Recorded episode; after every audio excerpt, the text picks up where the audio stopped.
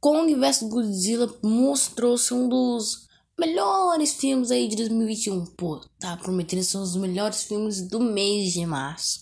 E aí, foi isso tudo mesmo? Eu vou te contar tudo isso daqui no meu podcast agora, hein? Será que vale a pena eu gastar uma hora e pouco assistindo o filme do Kong vs Godzilla? A gente se vê depois da vinheta, viu?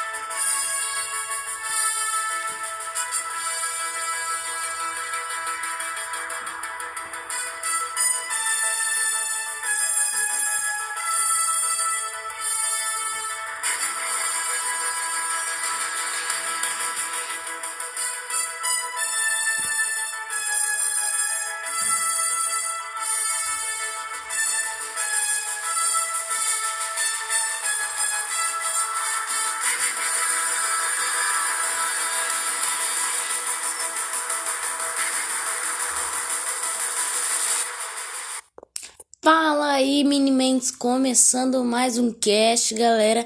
E eu assisti o, o filme novo aí do Monstroverso da Legendary, hein? Pô, será que foi bom? Será que foi ruim? Eu vou contar tudo sem spoilers, hein? Sem spoiler.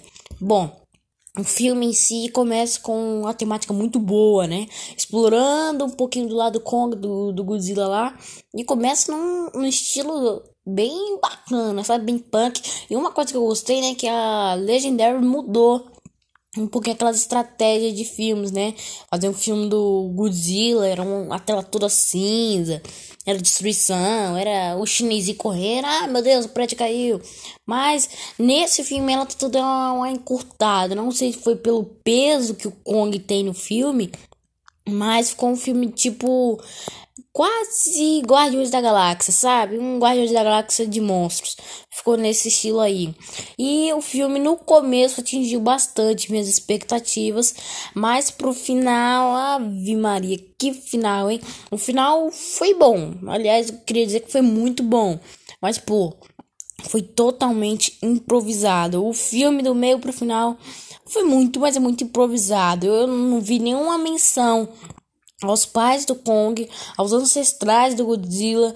Foi uma coisa bem, mas bem improvisada mesmo. Pô, um filme de uma hora e 58 minutos também não tinha como fazer muita coisa aí. Inclusive, até a participação de outro personagem, né? Outro vilão, por assim dizer, também foi improvisada. Foi uma coisa bem, mas bem fueca mesmo. Eu diria dizer que os humanos no filme todo foram quase que inúteis. A única personagem que eu senti que foi útil foi aquela menininha lá do trailer, a única sobrevivente da Ilha da Caveira. Inclusive, falando em Ilha da Caveira, também não foi mencionado o que aconteceu direito. A gente fica na dúvida. Afundou mesmo? Nem lembro mais. Foi uma dúvida que o filme deu na gente geral, geral mesmo. E a menininha da Ilha da Caveira foi muito, mais muito explorada no, no filme. E, tipo, ela falava com Kong. Foi uma coisa muito, mais muito boa a participação da menininha. O de resto dos seres humanos, pô, ou eles representavam um alívio cômico ou uma quebra de cena, né? Quando não tinha mais o que fazer. Porque a maioria ou morreu ou praticamente não fez quase nada, né? E, pô, é uma pena porque os humanos não tiveram quase nada no filme. Mas entendi, né? Porque, pô, dois monstros. O Kong em si não é um King Dorak, só quer destruir. Ele é um monstro mais. Um passado. Ele é tipo um monstro mais mocinho. Então, entendi aquela história toda. E o final, o final foi sim bem, bem broxante gostaria de dizer até, porque foi totalmente improvisada a participação do outro vilão, que você já deve até saber quem é, né? Já deve até saber aí. Vou dar uma diquinha aí, é o robô e pronto.